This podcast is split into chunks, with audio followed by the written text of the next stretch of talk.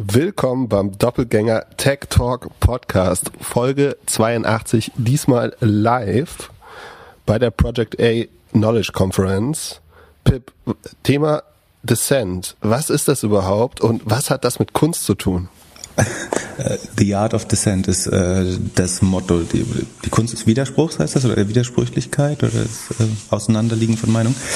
Ähm, was ist also ich glaube, äh, Dissent ist ja sowieso ein Quell von, von Outperformance auch, oder? Also du sagst, wenn du davon ausgehst, dass Märkte effizient sind, so dann kann irgendwie Konsens und Konformität eigentlich nicht zur Outperformance führen, weil das ist ja alles in den Kursen inbegriffen und integriert. Das heißt, ähm, ich glaube, wenn du irgendwelche Sachen besser, und das kannst du auf ein Startup beziehen, äh, sozusagen, das, das muss irgendwie immer vom Status Quo und vom Common Sense äh, abweichen. Äh, aber auch wenn du irgendwie investierst, wenn, wenn du die, die Märkte outperformen willst, dann musst du irgendwo eine grundlegende unterschiedliche Meinung von Analysten oder der, der, der Konsensmeinung haben. Von daher ist Dissent, glaube ich, äh, super wichtig und konträre Meinung. Oder um das greifbar zu machen, das einfachste Beispiel ist, ich glaube, die besten Investoren sind ganz sicher zurückblickend die, die eben, wenn absolute Panik herrscht, zuschlagen und kaufen. Und wenn, wenn Euphorie herrscht oder wenn Gier überwiegt, äh, dann verkaufen, so wie Warren Buffett es ja auch ähm, sagt. Das ist das einfachste Beispiel von Dissent. Aber wo, was ist denn deine kontroverseste Meinung oder wo, wo dich Dissent weitergebracht hat? Ich würde erst nochmal ein bisschen tiefer gehen, aber passt das überhaupt zu Berliner VCs? Also investieren Berliner VCs nicht am liebsten in Copycats? Ähm, Versucht man sich da anders zu aber positionieren? Auch das, ja, auch das ist ja kontrovers. Die Frage ist, ist, ist der Common Sense, dass Copycats schlecht sind oder dass sie gut sind?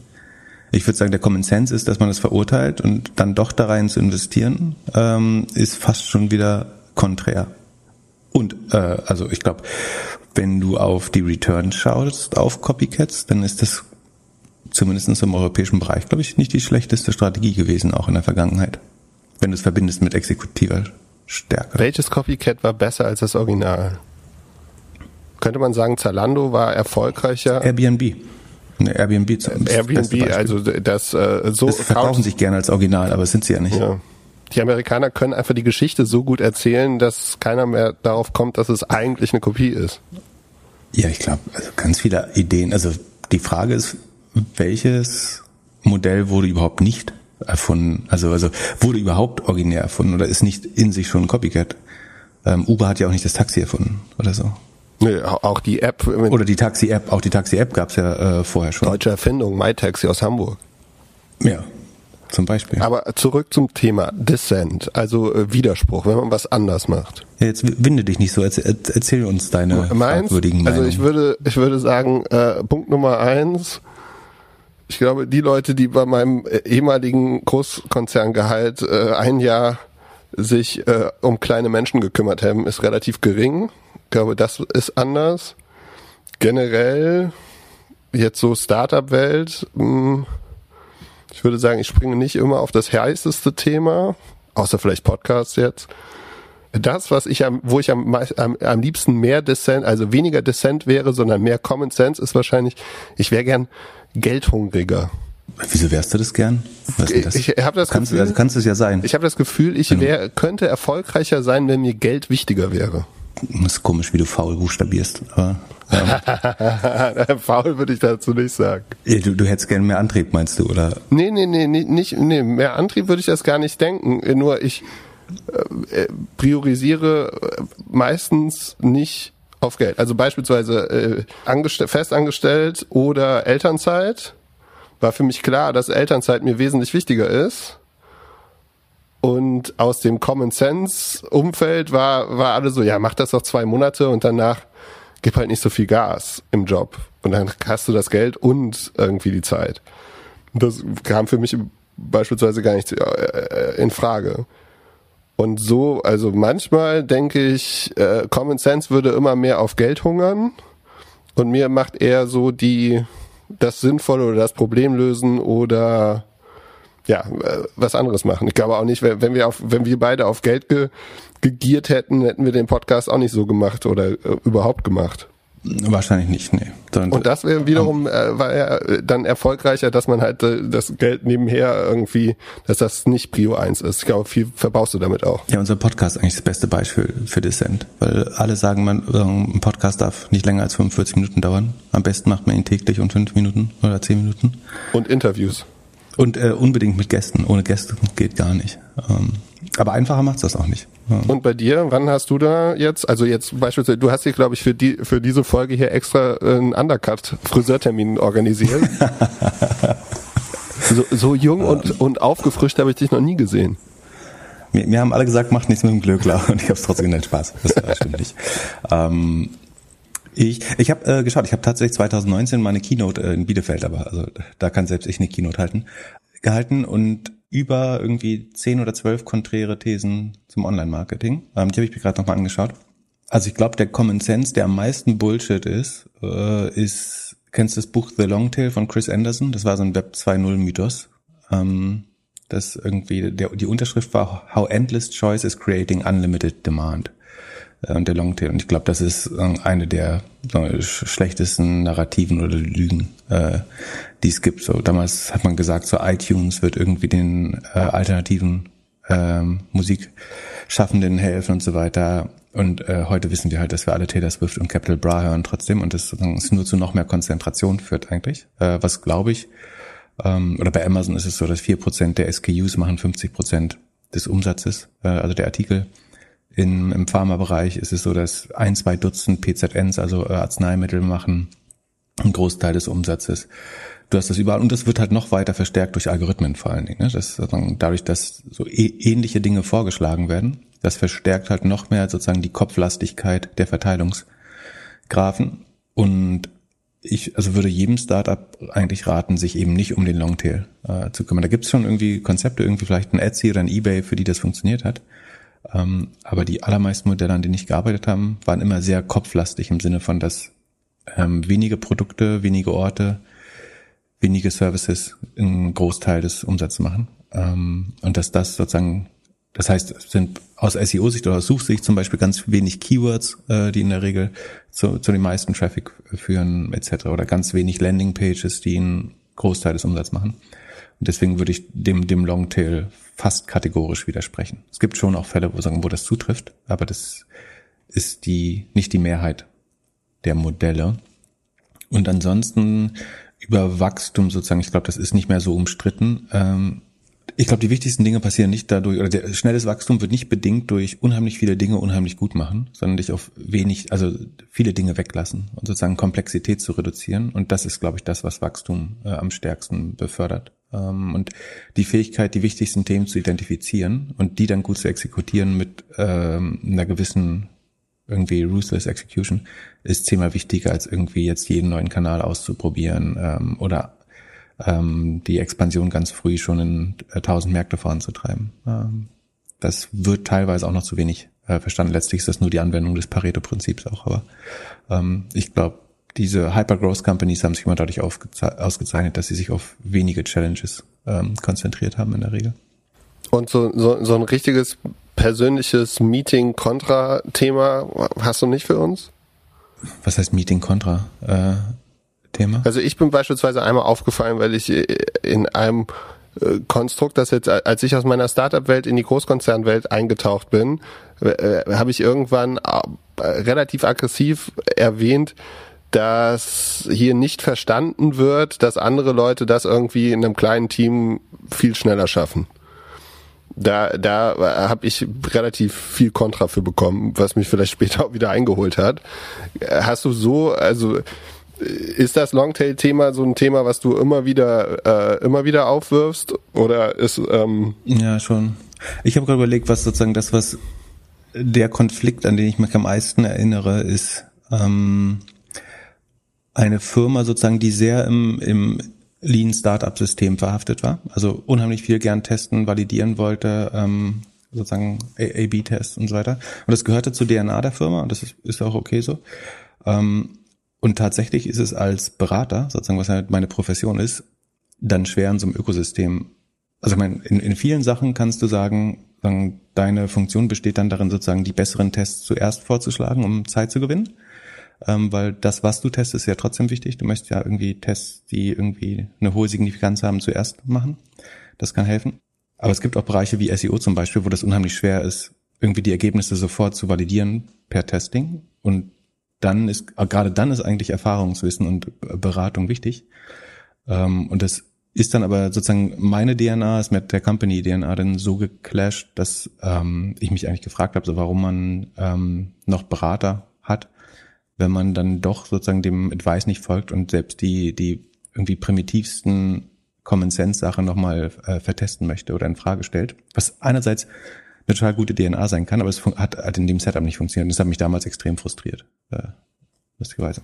Es gibt eine große Firma in, äh, in Hamburg, da äh, sagt der, ist das Shareholder? Äh, auf jeden Fall, äh, wird, äh, wird gesagt, wir wollen keine Berater. Wenn Mitarbeiter, Manager Berater reinholen, dann bedeutet das nur, dass die ihren Job nicht können.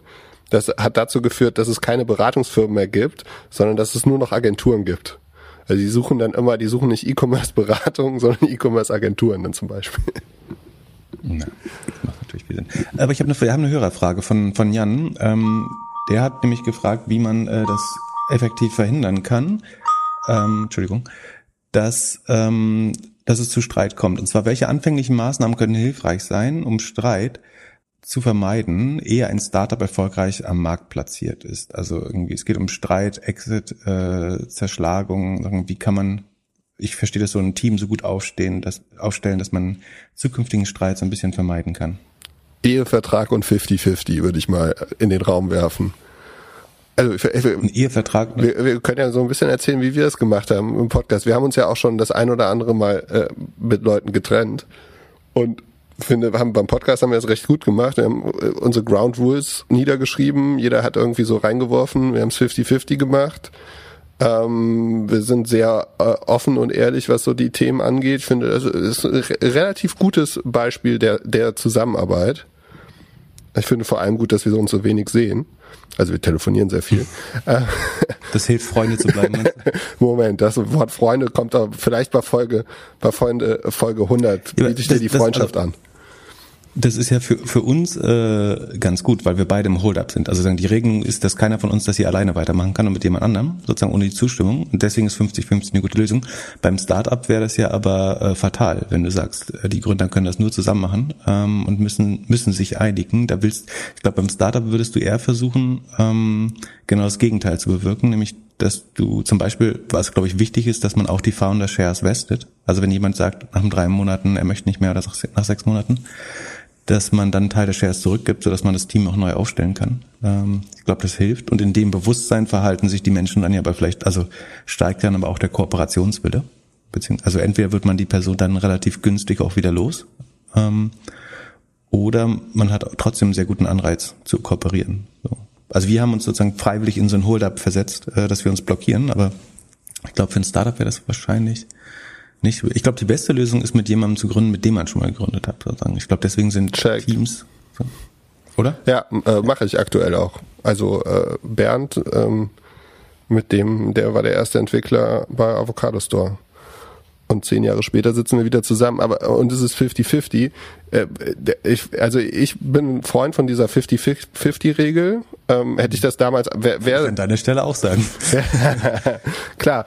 Äh, aber wahrscheinlich würde ich dann noch, vielleicht würde ich noch Avocado Store machen oder hätte da noch eine Rolle. So irgendwann hatte mich das, also so die die die die Tatsache, dass das nicht so war, hat mich irgendwann dazu be äh, bewegt, andere Sachen zu machen oder den Fokus woanders zu setzen. Ähm, und ich hatte damals nicht einen Pip im, im Hintergrund, der gesagt hat, ähm, man kann immer nachverhandeln so. Ähm, da, da, das ist, glaube ich, so ein Punkt. Ich, ich finde auch so die, also ich würde nicht mit zu vielen Leuten gründen. Ich mhm, würde auch eigentlich nicht mit zu guten Freunden gründen. Das ist auch schlau meistens, glaube ich. Und ich würde auf keinen Fall äh, äh, in einer Beziehung gründen. So. Das ist auch schlau, glaube ich. Also äh, das sind so die Punkte und halt. Was müsste denn passieren, dass du von den 50-50 abrückst, sozusagen? Ich frage nicht aus eigenem Interesse. So, aber mit deinem Entwickler zusammen jetzt zum Beispiel. Mm, naja, du kannst halt irgendwann kannst du halt sagen, okay, der eine gibt mehr Geld als der andere so. Das finde ich so mehr die die also so die schlechteste Regel. Da habe ich auch schon gesehen, dass äh, dass das andere anders geregelt haben. Also zum Beispiel in der Gründung, dass halt ein Mitgründer dem anderen Gründer äh, das sozusagen mitfinanziert hat und dass es da so Konstrukte gibt. Du kannst natürlich sagen, auf irgendwie ähm, Zeit invested, Arbeitszeit oder so, aber dann ist es eh auch wieder schwierig. Also äh, wie, also beispielsweise einer bleibt im Job, im, im, schö im schö schönen äh, äh, schönen warmen, warmen Stuhl des Großkonzerns oder des Tech-Tech-Unternehmens Tech und gründet irgendwie nebenbei, das würde ich auch nicht machen. Du willst ja schon, dass beide irgendwie gleich committed sind. Und äh, ja, ich, ich würde ja, wa, wa, was wäre deine Opportunity, dass ich weniger weniger äh, Podcast machen würde? Äh, wa, wahrscheinlich nur, wenn ich zu dir kommen würde und sagen würde, hey, du, ich schaffe zweimal die Woche nicht mehr, mach äh, äh, Mitte der Woche immer äh, einen Gast und äh, ich komme immer, ich komme immer samstags dazu. Ähm, aber ich würde als Gründerteam äh, wirklich in die Augen gucken, ist man bereit, das irgendwie zehn Jahre zu machen, mit allen Ups und Downs?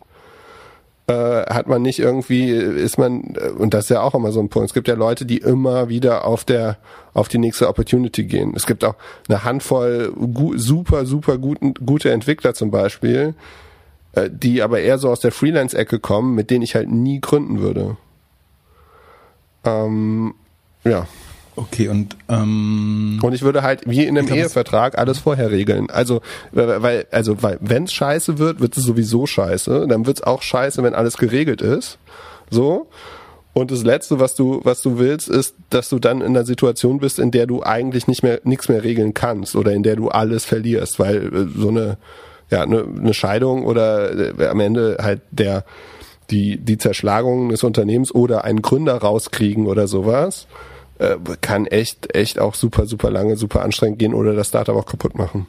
Also von Anfang an zu einer guten Kanzlei gehen, um den Gesellschaftervertrag, den ersten aufzusetzen oder von einem VC beraten lassen, was ein guter Gesellschaftervertrag für ähm, Gründe. Ja, oder erstmal anfangen mit, so wie wir es gemacht haben, einfach mal ein Dokument zu schreiben und zu sagen, so, hey, das ist jetzt hier unser, äh, unser, unser, unsere Ground Rules. So, das ist ja, du, du glaubst immer noch, dass das gültig ist, das ist mein Vorteil. ähm, und ich glaube, was schlau ist, einfach mal ein bisschen Zeit miteinander zu verbringen und zu schauen, ob das Wertesystem einigermaßen, weil sagen, das Wertesystem der Founder wird so ein bisschen zumindest zur Company DNA, glaube ich. Ähm, und wenn das nicht übereinstimmt, werden, werden sich zwangsläufig daraus irgendwann äh, Konflikte ergeben. Äh, kann ich aus der persönlichen Erfahrung sagen. Hast du auch eine Hörerfrage? Ja, hier, du wirst ja als der Preisvergleich Experte auch gesehen und äh, es kam tatsächlich die Tage eine Frage rein, ob es heutzutage noch sinnvoll wäre, einen Preisvergleich in einer Nische zu machen, wenn man sich halt richtig mit dem Thema auskennen würde und die Warenkörbe sehr groß sind. Konkurrenz wäre natürlich eine große Suche und Idealo und ein, zwei, drei andere Preisvergleiche. Ich habe mich gefragt, was, was sind große Warenkörbe? Sind das über 80 Euro oder über 500 Euro, über 1000 Euro? Ich glaube über 1000. Ähm, also ich, ich halte Preisvergleich für eine der kompetitivsten Industrien. Also sagen, bei, bei allen Playern haben da eigentlich immer extrem gute Leute äh, gearbeitet und ich. und es ist nicht so einfach, das war ja, also so wie ich zu Rocket gefunden habe, war ja, dass äh, Olli Samper mich gefragt hat, ob, ob wir nicht schnell nochmal so einen Preisvergleich bauen können. Sozusagen. Deswegen haben wir angefangen zu sprechen und ähm, ich war mir relativ sicher, dass ich das nicht machen will. So, einerseits, weil das irgendwie nicht gefühlt mein moralischer Auftrag war und äh, andererseits auch, weil ich glaube, dass man das zu dem Zeitpunkt nicht hätte besser machen können, als Idealos gemacht hat. Ähm, und irgendwie um Zweitbester zu sein, lohnt sich nichts äh, zu starten. Ähm, und es hat sich auch, sie haben es dann, glaube ich, trotzdem gemacht und es hat nicht besonders gut funktioniert. Ähm, ob man das, ich würde es auch heute eigentlich nicht mehr machen. Also die, die Sortimente sind relativ voll. Es kommt so ein bisschen dazu, dass zumindest in manchen Bereichen die, die, die Grundhypothese, nämlich dass man so ein bisschen ähm, Übersicht über das Angebot schafft, nicht mehr so wichtig ist, weil es, es gibt so Vollsortimentler wie Amazon, ähm, wo es einfach fast alles schon gibt. Also ja, man kann noch äh, beim Preis sparen, wenn man äh, Preisvergleich macht. Aber die, sondern die, dass man sozusagen das Internet konsolidieren muss, das ist immer weniger der, der Fall, glaube ich. Also das, das braucht es vielleicht auch heute weniger. Trotzdem sagen, hat Preisvergleich noch eine wichtige Funktion. Ähm, es gibt dann diese sagen, die Pseudo-Testseiten, also sagen, du sagst, du möchtest das jetzt für Staubsauger zum Beispiel machen oder für Kühlschränke.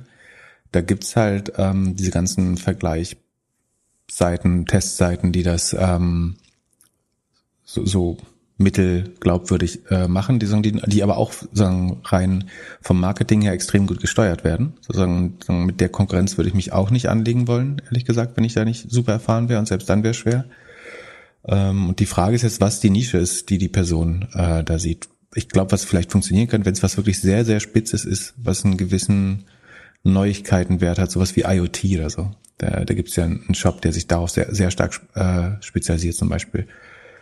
Das könnte vielleicht funktionieren, wenn man schafft, dann eine besonders treue Audience hinzubekommen oder eine Autorität aufzubauen, dass man, dass einem glaubwürdig abgenommen wird, dass man das Thema besser versteht als andere. Aber generell würde ich, also ich würde in sowas fast mit Sicherheit nicht investieren. Sozusagen, weil, also auch, auch mit einem sehr, sehr guten Team. Und es wurde durchaus äh, probiert immer mal wieder die letzten Jahre.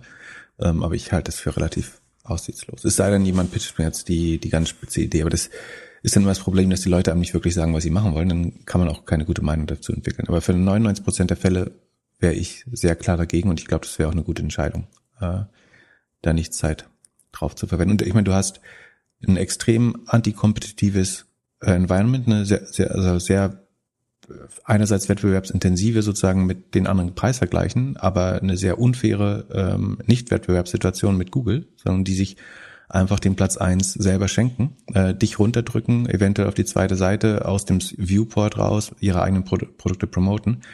Und ähm, die Frage ist auch, wo willst du denn noch Traffic generieren und die ersten Nutzer oder wo willst du deine Brand aufbauen für den Preisvergleich? So die das Playing Field dafür, das ist ähm, früher war es schief, inzwischen äh, ist die Frage, ob es den Acker überhaupt noch gibt. Also ähm, das gehört, Google ist der Schiedsrichter, Gegner, ähm, schreibt die Regeln ähm, und besetzt das Publikum äh, noch so ungefähr. Von daher glaube ich, das ähm, vielleicht ändert sich das irgendwann nochmal, aber im Moment würde ich sagen, ist das kein attraktives äh, Segment. Welches E-Commerce-Segment genau. ist denn attraktiv? E-Commerce, oh ja, D2C mit vernünftigen Margen. Äh, was haben wir uns neulich angeschaut? Olaplex. Das war, das war doch spannend. Also du hast eine echte Produktinnovation bei einem hochmargigen Produkt äh, und das hat gutes Wiederkaufsverhalten, also zum Beispiel Kosmetika, Kosmetik. Ähm, das, äh, da ist bestimmt noch Platz, das nochmal in gut zu machen oder in sehr gut oder mit einer anderen Brand, anderer Approach irgendwie für People of Color, für eine gewisse Haarsorte, ähm, für einen gewissen Look ähm, besonders irgendwie sauber, besonders grün, ähm, irgendwie in die Richtung, vielleicht jetzt so aus dem, aus dem Stand. Wie oft im Jahr überlegst du, einen Doktor zu machen? Nicht mehr. Ich habe das äh, in, der, in den ersten zwei, drei Jahren, äh, als ich sozusagen angefangen habe, online zu verstehen, äh, verstehen vielleicht nicht, aber zu, zu lernen, da fand ich es ähm, überraschend, dass, wie wenig das noch wissenschaftlich beleuchtet ist. Ähm, da dachte ich wirklich oft daran, das ist total spannend wäre, das mal wissenschaftlich zu untersuchen alles. Ähm, also wie so ein PageRank zum Beispiel funktioniert oder was die Implikationen sind für wie viel Geld man zum Beispiel ausgeben sollte, wenn man einen Link kauft. So, das habe ich in der Vergangenheit natürlich selber nie gemacht, aber so ein, es gibt ja andere Leute, die Links gekauft haben anscheinend.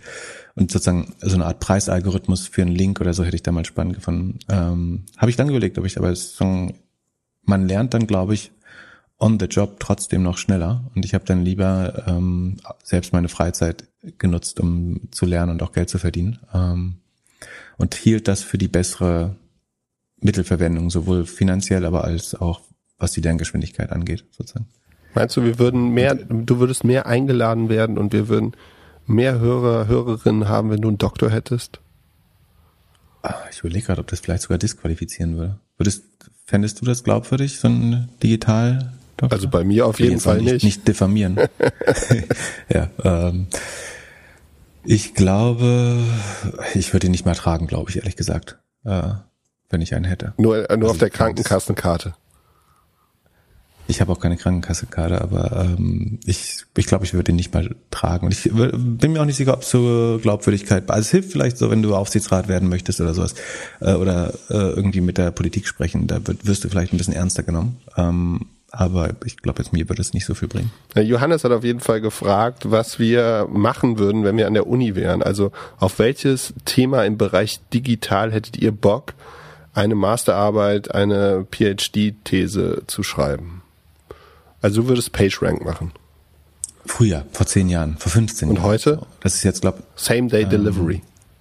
Ich glaube, ja, schon in die Richtung. Äh, Ich glaube, vor fünf Jahren hätte ich auch über das Display-Ökosystem viel geschrieben. Also das sind ja lauter Marktplätze. Und dann die, die Preisbildung äh, und die Verteilung der Margen innerhalb des Display-Ökosystems. Ich glaube, das hätte man sehr gut. Das sind ja eigentlich perfekte Märkte. So Börsen gelten so als relativ perfekte Märkte. Und da kannst du eigentlich schön dran rumstudieren und auch wo diese Märkte dann nicht perfekt sind oder nicht funktionieren oder was auch zum Beispiel Implikationen davon sind, dass das alles in einer Hand liegt ähm, oder größtenteils oder dass ein, dass ein Player da komplett integriert ist. Das hätte ich ganz spannend gefunden. Das ist jetzt vielleicht aber so durch die Wettbewerbsrechtler schon ein bisschen beleuchtet worden auch. Heute, ähm, ich würde vielleicht über Liquiditätslogiken in Marktplätzen äh, forschen. Also wir sprechen ja oft über dieses Buch Who Gets What and Why von, ähm, jetzt fehlt mir der Name, dem Nobelpreisträger Alvin D. Roth, glaube ich. Ähm, und ich glaube, das könnte so eine 2.0-Variante äh, verbrauchen. Also mit dem Wissen und mit den, also die reden damals noch hauptsächlich über eBay und ich glaube Airbnb kam gerade. Aber du könntest das für die ganzen neuen Marktplätze, die entstanden sind, äh, auch die kleineren in Nischen nochmal beleuchten. Äh, was ist Congestion, also Ver Verstopfung einer äh, Marktseite? Ähm, was, wie bildet sich Liquidität? Ähm, so ein paar atypische Fälle. Das, also ja, die sagen die Dy- Dynamik in Online-Marktplätzen noch weiter untersuchen. Ähm, ich glaube, sagen diese ganze, wen das interessiert, dieses ganze NFT-Krypto-Economy ähm, ist spannend sozusagen als im, im Vergleich oder im Zusammenspiel mit dem Währungssystem und äh, wie das auch korreliert ist mit gewissen Assetklassen. Das kann spannend sein. Beim E-Commerce oder Quick-Commerce würde ich vielleicht schauen, wie sich große Anbieter mit Kundenzugang auf die Margenverteilung auswirken. Also zum Beispiel diese Hypothese validieren, die ja falsch sein kann, aber ich, glaube ja, dass Amazon die, die Margen der Brands ähm, irgendwo zwischen äh, komprimiert und abschafft äh, mittelfristig. Äh, ob das richtig ist, könnte man validieren oder wie, wie Brands in, in so einem Konstrukt wie Amazon funktionieren. Oder auch wie im Lebensmitteleinzelhandel bei Quick Commerce, also die Margenverteilung in Zukunft sein wird, wenn wenn Gorillas oder ein Flink sozusagen der mit dem Kundenzugang ist und der einzige mit Kundendaten im Handel letztlich, der weiß, was Leute bestellen und diese äh, Entscheidung auch verändern kann. Was heißt das eigentlich für den Werbemarkt, der normalerweise aus der äh, Brandmarge des ähm, Produzenten oder des äh, CPG, FMCGs ähm, gespeist wird? Also die sagen ja, wir bauen eine Brand, dafür kostet das Produkt mehr und das Geld schmeißen wir aber wieder in Werbung, damit die Brand größer wird. Ähm, und wenn man jetzt mal sagt, den Kundenzugang hat der Q-Commerce-Player, ähm, und dort wird, sollte auch die Werbung vielleicht passieren, ähm, im Absatzgeschäft und oder Mischung aus Brand und Absatz.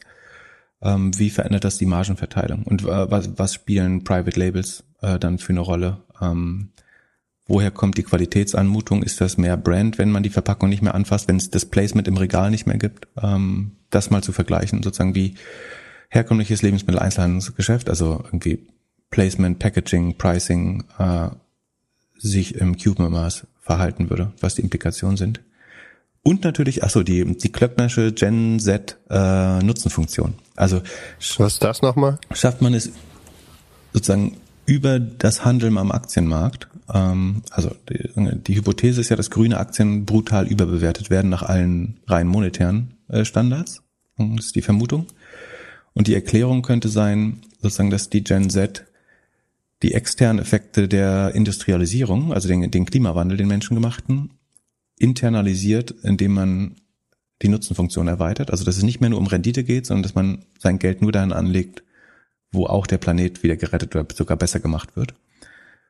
Und wie das dann der Handel, das Handeln, also ich glaube, eine, das, ich vermute, das effizienteste Mittel, um den Klimawandel aufzuhalten, wäre, dass man den härtesten ETF, äh, den härtesten ähm, ESG-Standard der Welt schafft. Also wirklich, du bist klimaneutral oder positiv und es ist sauber zertifiziert ähm, durch alles, durch die komplette Supply Chain.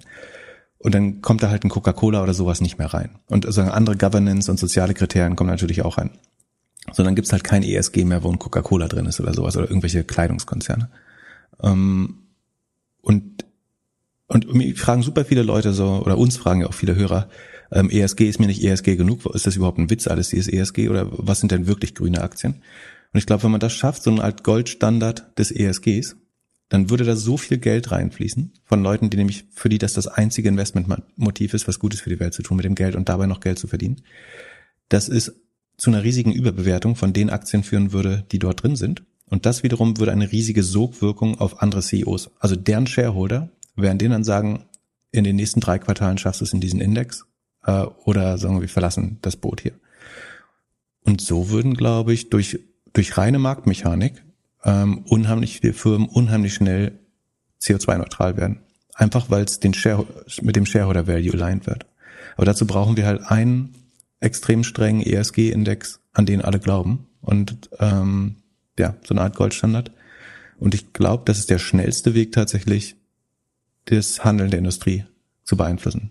Schneller als Politik. Ähm, das ist gut, weil es sozusagen alle Incentives sind richtig gesetzt. Jeder da drin hat, die Shareholder wollen mehr Geld, die CEOs wollen bessere Performance oder auch eine möglichst hohe Bewertung äh, erreichen. Und alle haben eigentlich das richtige Incentive, damit CO2 ähm, zu vernichten sogar. Also eigentlich eine negative CO2-Bilanz vielleicht zu haben. Das würde ich auch mal ähm, vielleicht untersuchen, ob das, ob das sozusagen diese These zum Beispiel stimmt. Das kann man ja vertesten oder äh, überprüfen, wissenschaftlich. So, äh, schon etwas zu, zu lang geredet. Ja, ich würde, ich hätte auch mehrere Themen. Äh, das eine, also so ganz plump E-Commerce würde ich äh, Shopify versus Amazon, also diese These nochmal irgendwie da tiefer, tiefer reingehen, falls ich irgendwas in E-Commerce machen wollen würde. Also ob diese die Anti-Facebook, äh, der Anti-Facebook, Anti-Amazon-These von Shopify, ob das wirklich so ist und was da passieren muss, gemacht werden sollte. Gemacht ah, das kannst du aber noch breiter, das kannst du auf ganz viele Industrien machen. Dezentral versus zentral. Genau. Also du kannst auch AW, AWS gegen Cloudflare plus die Cloud Alliance zum Beispiel. Genau. Also was, was ist, welcher Ansatz hat langfristig die besseren Incentives äh, für die Akteure und Handelnden? Ja, äh, ja das ist das Gleiche. Ähm, das finde ich spannend. Also nicht, ich, ich finde es so gut für E-Commerce. Ich würde es aber versuchen, den gleichen Ansatz, also dezentral gegen ein zentrales Monopol, ähm, noch weiter zu spielen. Genau, dann könntest du äh, auch äh, weiterspielen, irgendwie Dezentralisierung von Social Network, also was Twitter beispielsweise machen wird, machen sollte äh, als dezentrales Netzwerk. Ähm, dann anderes Thema, äh, ja, Power of Podcast oder so. Äh, also wirklich da nochmal in den Markt gehen, auch ein bisschen zu analysieren, warum jeder CEO, jede CEO einen Podcast braucht und was es da für Entwicklungen noch geben wird. Ähm, ja, wer, wer Advertising mag, kann auch in die Schiene da reingehen. Dann äh, Thema Bildung, irgendwie was ein Setup sein muss, um wirklich mal so ein Stanford oder so zu disrupten. Also ich glaube, so die normale Online-Schule ist es nicht, äh, sondern also wie am Ende in der Uni machst du Freunde fürs Leben ähm, und irgendwie brauchst du diese Zertifizierung und wie du das irgendwie halb online, halb remote oder so hinkriegst. Also wird, wird, wird Stanford sich selbst äh, disrupten, indem sie einfach ein super hybrides Modell haben, das für mehr Leute zugänglich ist? Oder gibt es irgendwie einen neuen von der Seite? Und dann so, ja, ich weiß nicht, ob das noch technisch ist, aber halt generell irgendwie statt äh, autarkes Leben, äh, Temperatur in Häusern, auf Dächern oder wie auch immer irgendwie reduzieren ähm, ja, äh, Klimawandel außerhalb von einfach nur CO2 kompensieren. So, äh, und was man da mit Technik vielleicht alles machen kann. Aber das ist wahrscheinlich eher äh, ja, wenig äh, businesslastig, wenig digitallastig, sondern eher, ja, keine Ahnung, begrünen oder, oder sonstiges. Ähm, auf jeden Fall Stadt. Ähm, Mobilität würde ich nicht mehr machen, weil ich glaube, da kann man fast nichts machen. Also auf jeden Fall wenig mit Technik. So, mein, mein, mein, mein, mein größtes Learning war, dass ich irgendwann eigentlich gedacht habe, okay, eigentlich muss eine Stadt nur Fahrradwege machen und das dafür brauche ich keine App. Ähm, dafür muss ich in die Politik. Ähm, Ansonsten, ja. ich glaube, man könnte schon noch mehr Zeit auf dem Wettbewerbsrecht auch äh, verbringen oder die, die wirtschaftlichen Implikationen von, von digitalen Monopolen. Also wir brauchen eigentlich ja mehr Lina Kahns äh, noch, die irgendwie da Forschung drauf machen. Ist das jetzt zum Beispiel besser? Das ist so ein bisschen wieder dezentral gegen zentral, aber ähm, haben Monopole oder gibt es in der Welt mit so starken Monopolen noch die richtigen Anreize für Innovation? Ähm, oder also müssen wir irgendwie die härter rannehmen, die Monopole oder weniger hart? Ähm, Brian Armstrong, der CEO von Coinbase, äh, hat gesagt, wir müssen unsere Milliardäre besser schützen. Äh, die die ha haben, haben einen harten Tag. Äh, der hat auf Twitter gepostet. Ähm, dass man sich mal überlegen musste, ob das amerikanisch ist, dass man immer die unsere Monopolisten äh, CEOs, also er sagt da Bezos, Page äh, und Bill Gates als Beispiel, glaube ich, ähm, dass die da immer öffentlich verhört werden, ähm, dass ihr Job nicht nicht mehr, also er sagt wörtlich, äh, der der Job würde nicht mehr genug Spaß machen, vielleicht wenn wir die äh, hundertfachen Milliardäre so hart rannehmen. Und man müsse sich mal überlegen, ob man da ein bisschen ähm, gnädiger mit den Herrschaften umgehen sollte. Und spinnt das das am Ende spinnt er das wieder so als Pitch fürs Krypto-Ökosystem, dass wenn alle alle einen Vorteil haben und wenn die Nutzer beteiligt wären, ähm, wie das bei Krypto oder bei Coinbase wären sein könnte, ähm, dann würden die auch nicht mehr so stänkern gegen die CEOs ganz oben, wenn sie alle mit daran teilhaben können. Hat er mal ist ein verwor verworrener äh, Pitch, äh, um jetzt ausgerechnet äh, die, die es ist schon, also ich meine, die standen, das Problem ist ja, dass sie jetzt erst alle vor dem Kongress, Kongress stehen. So, die Frage ist, warum standen die nicht schon vor zehn Jahren äh, da, als man noch hätte was ändern können? Vielleicht, ne? Hat der arme Mark Zuckerberg ihn angerufen, meinte, Alter, ich hatte jetzt hier drei schlechte Wochen, das ist, ich habe keinen Bock mehr, oder was? meine, meine schlechten Wochen hören nicht mehr auf. Ja. Aber müsste, müsste Coinbase sich nicht selbst abschaffen? Also so die Führung, wenn die sagen hier Dezentralität und alles, müssten die nicht irgendwie sich so äh, sich so positionieren, dass die Company der Community gehört und alles, also dass es wirklich dezentral ist? Ja, das ist ja den, der Konflikt, den du den Public äh, Crypto Companies immer vorwerfen kannst. Wenn, wenn du an dieses dezentrale System baust, warum gehst du dann an die Börse ähm, und machst Geld für altes Geld sozusagen und, und baust nicht wirklich ein unabhängiges ähm, System? Das glaube ich valide Kritik, die man aber nicht so gern hört natürlich. Ja, ja, komisch, dass die alle an die Börse gehen müssen. Das ist schon ähm, schon echt äh, echt anders. Und und äh, Mark Zuckerberg hat jetzt noch mal ein bisschen. Äh, ich habe nur ein Cover gesehen von The Time oder was war das? Time. Äh, Time, also äh, wirklich wahrscheinlich Cover des Jahres.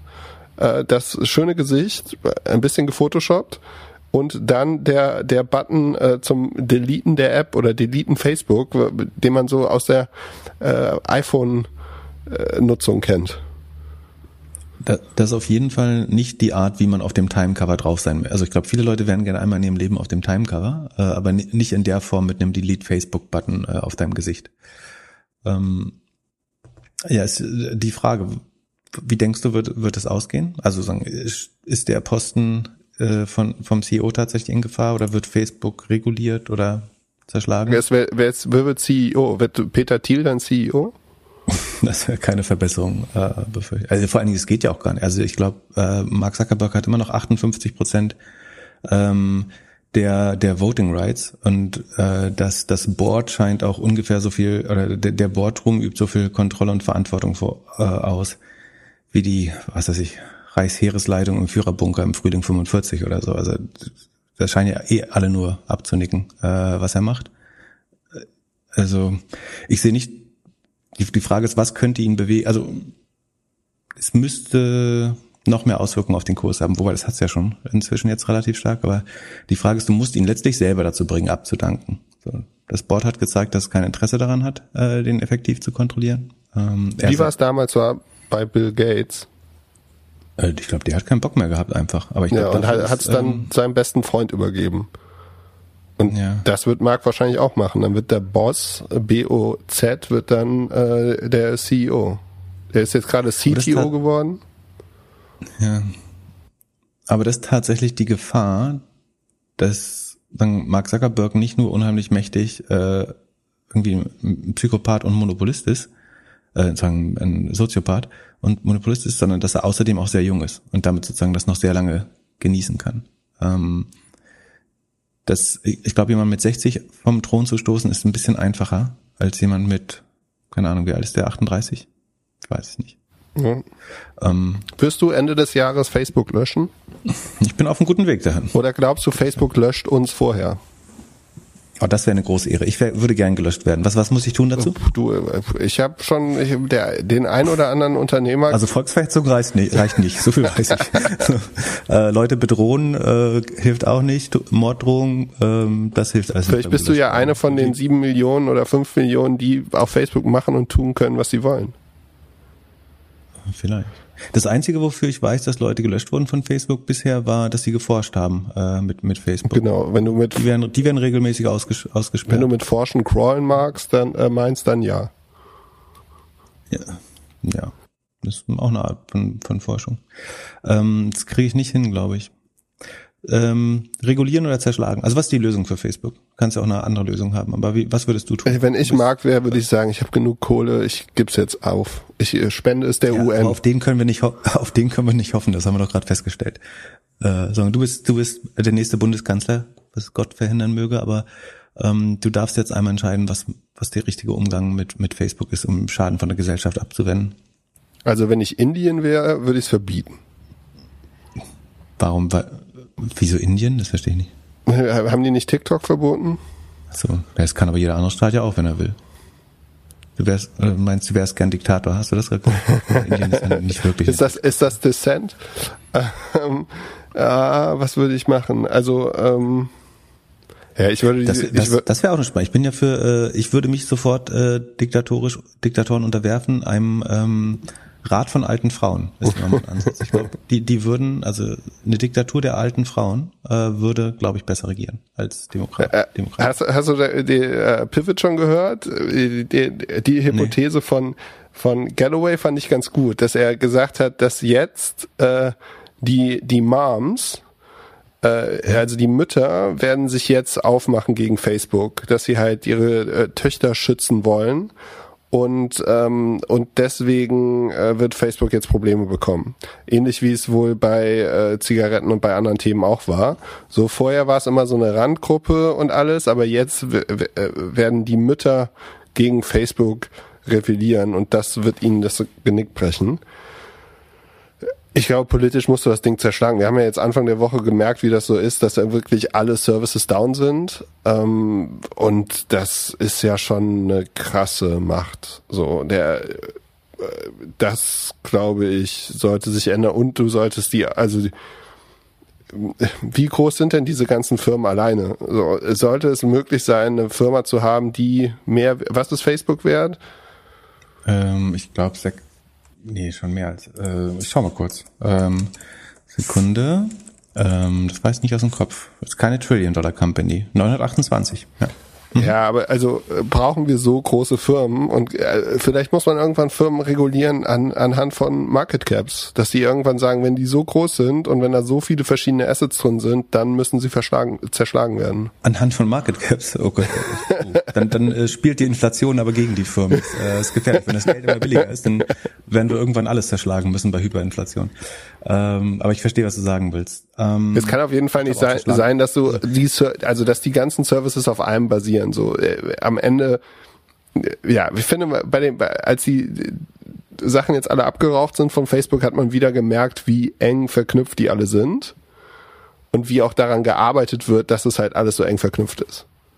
Ich glaube, das sichere Indiz, dass man Zerschlagung der Regulierung vorziehen würde, ist, dass Mark Zuckerberg inzwischen selber davon redet, dass er gerne reguliert werden möchte. Also er bevorzugt selber einen Regulator. Das ist, glaube ich, ein klares Indiz dafür, dass wir das Gegenteil tun sollten und stattdessen zerschlagen, weil, also es ist natürlich, du kannst natürlich sagen, da wird jetzt irgendeine Regierungsbehörde beschafft, geschaffen, die es besser überwacht. Ähm, aber wie gesagt, wenn, wenn das der Plan von Facebook ist, ist es wahrscheinlich nicht gut genug. Ähm, und ein Problem ist ja wirklich, das löst ja nicht die mangelnde Konkurrenz. Nämlich also, das, das ist keinen echten Disruptor. Äh, wie das hat äh, Brian Armstrong übrigens auch gesagt, dass ähm, als er die Milliardäre schützen, wollte, meinte er, am Ende wählen die Leute doch mit ihrem Wallet, also mit ihrer Geldbörse, ähm, und regulieren sozusagen Markt reguliert selber über die Ausgaben der Konsumenten. Ähm, und die Disruption durch neue Startups ähm, reguliert auch die Monopole von ganz alleine. Und das ist, das ist ja auch wirklich ein bisschen dumm. Also das ist ja genau, was nicht mehr passiert. Also dadurch, dass die Produkte nichts kosten, können die Leute nicht mit ihrem Wallet entscheiden, sondern Netzwerke, also Zero Price und Netzwerkeffekte sorgen dafür, dass ähm, die Leute alle sozusagen stark zu den Monopolen hingezogen werden. Ähm, und Startups entstehen eben nicht mehr, weil das Umfeld so, ich, sagen, hätten wir nicht ein übermächtiges Google, was seine Marktmacht missbraucht, hätte ich den Preisvergleichspitch vielleicht anders gemacht. Dann wäre es vielleicht einfacher, heute nochmal einen guten Preisvergleich zu bauen. Ähm, und Preistransparenz brauchen wir nach wie vor. Aber ein, ein Grund, warum ich sage, Gründe es besser nicht, ist, weil das Spielfeld nicht eben ist. Ähm, und deswegen musst du, glaube ich, ist, ist es wichtig, dass du in Facebook auch zerschlägst, damit du wieder Konkurrenz zum Beispiel um Privacy hast oder um ein besseres User Interface, um einen Algorithmus, der nicht nur Rage äh, und irgendwie krankmachende äh, Features bevorzugt. Ähm, von daher glaube ich, ist zerschlagen im Fall von Facebook wirklich die bessere Lösung. Und äh, ich bin mir auch nicht sicher, aber das, das schaffen wir jetzt vielleicht nicht mehr. Aber ich habe ähm, darüber auch im, ich war, oder im Anschluss an diesen Podcast, wenn ihr immer noch, wir, wir können heute wegen der Konferenz nur eine Stunde machen, aber wenn euch danach noch äh, sozusagen mehr äh, Input zu dem Thema ist, ich war auch beim Alles auf Aktien Podcast von der Welt bei äh, Holger Czepitz und Nando Sommerfeld. Zum da zweiten Mal. Noch, zum zweiten Mal. Das, da erkläre ich das nochmal äh, detaillierter. Ähm, da kann man dann noch reinhören äh, über die Facebook-Regulierung. Das äh, könnte, könnte spannend sein äh, für, für die, die uns dann vermissen. Ähm, Tim Pieper hat hier äh, gefragt auf der Project A-Seite, warum sollte dir ein Facebook-Exit nicht gelingen können? Ob es dir an Alternativen fehlt? Ähm, also warum ich nicht den Absprung schaffe? Ja. Ähm, ich, auch das habe ich, das habe ich lustigerweise auch mit Holger äh, diskutiert. Äh, was, was, es gibt zwei Gründe, wie Netzwerkeffekte auf Social Networks funktioniert. Das eine sind ähm, sozusagen immer, also dass die, die, der Nutzen immer größer wird, je länger du es nützt. Also das sagen, du hast immer mehr Freunde, du siehst immer mehr Informationen im Feed, zumindest am Anfang, wenn es noch Spaß macht. Ähm, und je mehr Leute mitmachen, desto wertvoller wird das Produkt. Sehe ich anders. Und dann. Erklär später. Oh, der Descent. Oh. Dann lerne ich, dann lerne ich gleich von dir. Ähm, also ich behaupte sozusagen, je mehr die Netzwerkeffekte bedingen, dass das der Wert des Produktes steigt, sozusagen, wenn mehr Leute auf dem sozialen Netzwerk sind. Ähm, sagen wir, war das bisher die Theorie, bis äh, die Glöcklersche Netzwerktheorie äh, eingeführt wurde in die Wissenschaft.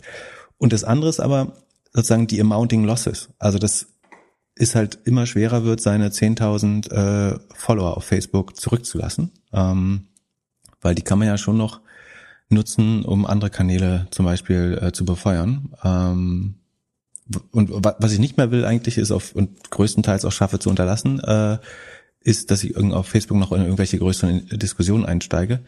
Aber man möchte sich auch nicht eigentlich die Möglichkeit äh, nehmen, da irgendwelche Dinge zum Beispiel anzukündigen äh, oder so. Aber auch das wird, ich gehe davon aus, dass dann die die Audience sozusagen, mit der wir gern interagieren, inzwischen entweder auf äh, Twitter ist oder in unserer Discord-Community oder äh, dem Podcast-Lounge. Von daher wird es jeden Tag ein bisschen einfacher, äh, Facebook zu verlassen. Und ich, ich committe mich auch, dass ich zumindestens den Account deaktiviere, schon äh, am, äh, am Silvestertag. Okay, oh, äh, kannst du dir vorstellen, was ich dich jetzt Vielleicht. frage? Bitte? Sollen wir, sollen wir jetzt live nicht unsere beiden Facebook-Accounts löschen? Live?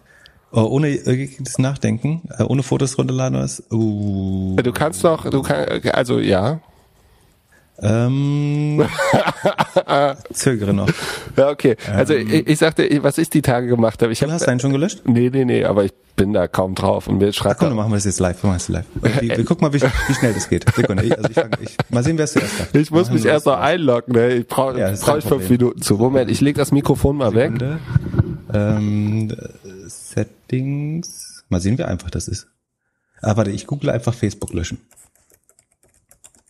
Oh Gott, ich bin gleich nicht mehr auf Facebook. Folgt mir bitte auf äh, Twitter. pip ähm, Und auf LinkedIn. Oder auf, Link was ist auf LinkedIn. Was ist überhaupt da?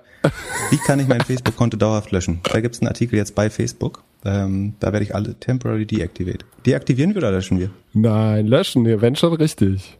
Äh, ich äh, warte, download a copy of your information. Das mache ich schnell noch. Nee, darf ich auch nicht, ne? Ja, das kannst du meinetwegen noch machen. Die äh, Fotos, äh, deine alten so Fotos von früher. Ja, Sekunde, dann mache ich das schnell. Ähm, so, kannst du mir einen Link schicken? Ich bin jetzt eingeloggt. Access, Access Information Tool. Du bist eingeloggt? Nee, das musst du schon selber. Äh, download the Information Tool. Ja, das ist gar nicht so einfach. Ich bin ab jetzt die fünfte Seite schon durch. Muss, das, wie, muss man das irgendwie per Telefon, muss man da einen Fax reinschicken oder so? Hm. Gut, das, das wird so. jetzt, ist jetzt ein bisschen langweilig. Das ist gar nicht so einfach. Ähm, Sekunde. Achso, und äh, WhatsApp? Nee, Messenger ist einer. Ja, das ist ja über ähm, dein, ah. so Privacy Settings bin ich jetzt. Jetzt, wo, sag mal kurz, das wo ich hin, wo ich hin muss. Du bist komplett falsch. Da findest du es auf keinen Fall. Download, da, da, da, da.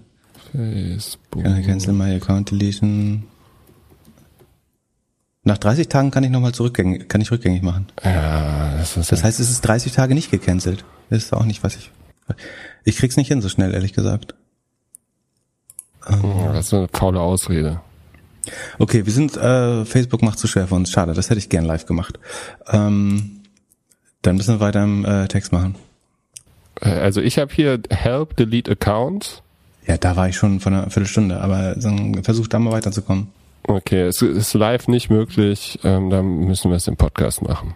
Also ist auch, ist auch gut, gutes Podcast-Thema ähm, für, für nächste Woche. Wir haben Facebook gelöscht. Oder Silvester. du kannst ja jetzt schon mal den Datenexport setzen. Ähm, generell ist ja immer überraschend, wie wenig Daten man dann bekommt. Okay, wir, wir besprechen es nochmal live nächste Für, Woche. Fürs Ablöschen. Haben wir sonst noch Fragen, die wir beantworten sollen? Ist irgendwas in unserer Discord-Community?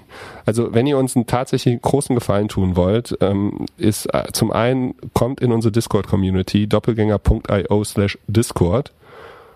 Eine der größten Discord-Communities Deutschland, könnte man vielleicht sagen. Auf jeden Fall im Business-Bereich. Und zum anderen freuen wir uns wie kleine Kinder auf jede Apple Podcast-Bewertung. Ah, ich habe noch eine News für dich. Und zwar, äh, Amazon baut einen smarten Kühlschrank. Ich habe meinen Kühlschrank äh, zu früh gekauft. Amazon baut jetzt einen, äh, den, den, die Smart Fridges kommen. Jetzt wirklich. Smart Fridges sind die AR der weißen Ware. Also das hey, gibt's das Thema ausgerufen, dass der Durchbruch jetzt kommt. Ist das Thema nicht schon irgendwie zehn Jahre alt? Also wollte nicht jeder schon mal so einen, so einen schlauen Kühlschrank machen? Würde, würdest du Apple Zugang zu deiner Butter geben? Hm, Apple vielleicht, ja. Äh, äh, Amazon. Hm, weiß nicht. Aber ich glaube, was man so ein bisschen sieht, ist, dass Amazon im, im Grocery-Kampf, also die haben versuchen ja anscheinend nicht wirklich mitzuhalten mit den Quick äh, Commerce Services. Ne? Also sie haben keine Warenhäuser aufgemacht. Sie versuchen zwei, drei Stunden teilweise in Großstädten zu schaffen. Ähm, aber sozusagen, da sind sie jetzt erstmal in das Rennen in der Logistik oder im Service nicht eingetreten. Aber sie versuchen den Kundenzugang, also so würde ich das jetzt deuten, dass sie versuchen den Kundenzugang und sie haben ja ganz viele neue Devices auch ähm, gebaut, aber unter anderem Kühlschrank, das ist ja nicht ohne Grund. Ähm, und anscheinend haben sie sich entschieden, dass das Wichtigere der Zugang zum Haushalt und zum Kunden ist. Und mit wem man den Kühlschrank dann verbindet, ähm, das kann man schauen. Beziehungsweise wenn der Kunde eben über den Kühlschrank mit Amazon verbunden ist, dann ist es vielleicht auch einfacher, den Quick Commerce in den Haushalt zu bringen. Oder man braucht dann keinen Quick Commerce mehr, weil man just in time. Na, also man sagt, es ist eben nicht die spontane Auswahl, sondern die Convenience der automatischen Nachbestellung. Also ich brauche gar nicht zehn Minuten, wenn mein Kühlschrank automatisch nachordert. Und vielleicht glaubt Amazon, dass das das bessere Produkt ist. Sagen, dass man mit der normalen Lieferkette, die man schon hat, ähm, nicht just in time, also äh, Entschuldigung, nicht spontan, aber trotzdem just in time äh, alles wieder auffüllt im Kühlschrank. Was meiner Meinung nach aber auch zu mehr Lebensmittelverschwendung führt als das andere System. Ähm, das scheint die Strategie zu sein, wenn ich äh, das richtig deute. Und sie haben das gleiche Problem wie Facebook, dass sie eigentlich noch kein Gerät haben, was du wirklich am Körper trägst. Ne? Also sie haben keinen guten Zugang zur Payment-Welt nach wie vor. Ähm, ihnen, sie müssen noch viel zu viel über die Schienen anderer, also Apple und Google Android, operieren ähm, und müssten eigentlich mehr und mehr sich im Haushalt noch ausbreiten. Von daher scheint die Strategie für mich zumindest schon auch ähm, sinnvoll zu sein. Nutzt du Amazon dieses Abo-Modell für Essentials? Pantry meinst du? Oder, oder? Ja, also Toilettenpapier, Shampoo und so nee, Zeug. Nee, das glaube ich auch bei Gorillas. Ja. Oder? Kriegen die ihre, ihr Fahrerproblem irgendwann in den Griff? Das Fahrerproblem wird in dem Bereich, eh, also nicht nur bei Gorillas ewig äh, da sein, sondern die Knappheit an Fahrern, äh, das wird ein Problem äh, bleiben sagen, ob, ob da jetzt weiterhin diese äh, relativ kleine Gruppe ähm, sozusagen viel Presseaufmerksamkeit bekommt.